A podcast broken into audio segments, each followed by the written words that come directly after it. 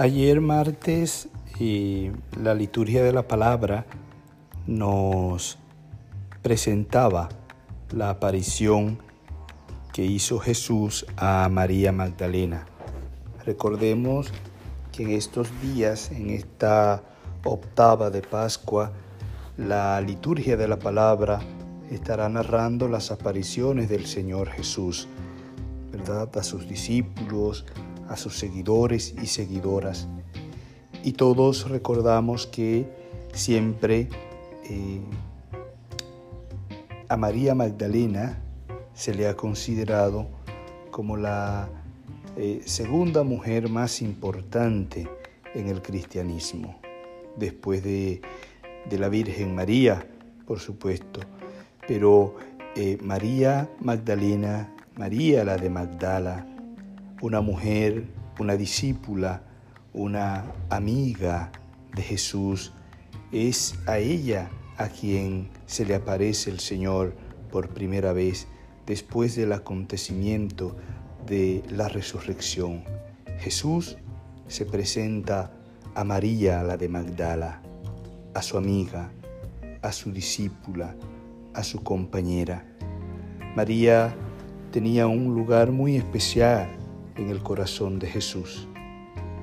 Y esta aparición tiene mucho que decirnos hoy día a la iglesia, a la jerarquía de la iglesia que por tantos siglos ha ido, ha ido apartando a la mujer, ha ido relegando el papel de la mujer a simplemente eh, un papel secundario o de tercera categoría, ¿verdad?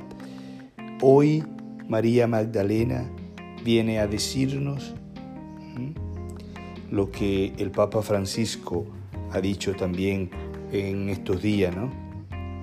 Ella es la apóstol entre los apóstoles, es quien anuncia a los apóstoles que el Señor había resucitado. ¿Y por qué a una mujer? ¿Por qué a una mujer? Los teólogos se han preguntado y han dado diversas respuestas, pero la pregunta y la respuesta debemos darla hoy, pero las acciones debemos tomarlas hoy dentro de la iglesia jerárquica. La mujer no puede seguir estando relegada a, un mero papel decorativo. El Papa Francisco ha dado algunos pasos en este sentido para incluir a la mujer en los, eh, en los cargos, digamos, de toma de decisión. No digo de poder, porque la mujer no busca poder. En la iglesia no, no es el poder lo que, lo que la identifica o no es el poder lo que debería identificarlo, sino el servicio. Pero en este sentido, el Papa Francisco ha ido dando esos pequeños pasos, pequeños gestos. Volvió eh, la semana pasada a eh, crear una otra comisión para investigar la posibilidad del diaconado femenino, de que la mujer pueda ser ordenada ministro, diaconisa, como las primeras comunidades. Las Sagradas Escrituras, el Nuevo Testamento está lleno de mujeres que ejercieron como ministras de la iglesia, como diaconisas, como, como eh, eh, líderes.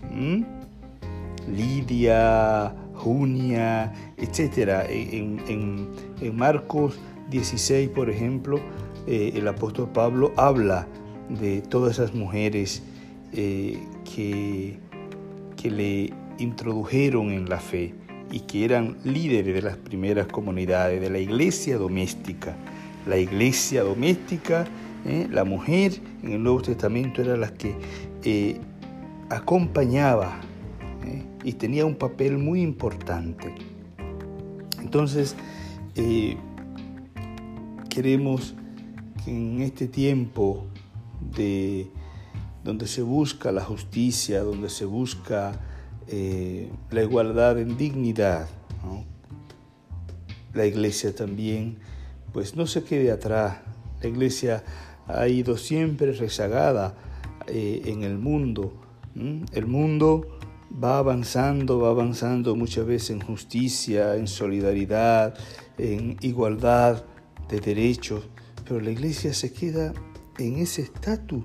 Claro, claro, el hombre ¿eh? y la iglesia, por supuesto, está, eh, está llevada por, por, hombres, ¿verdad?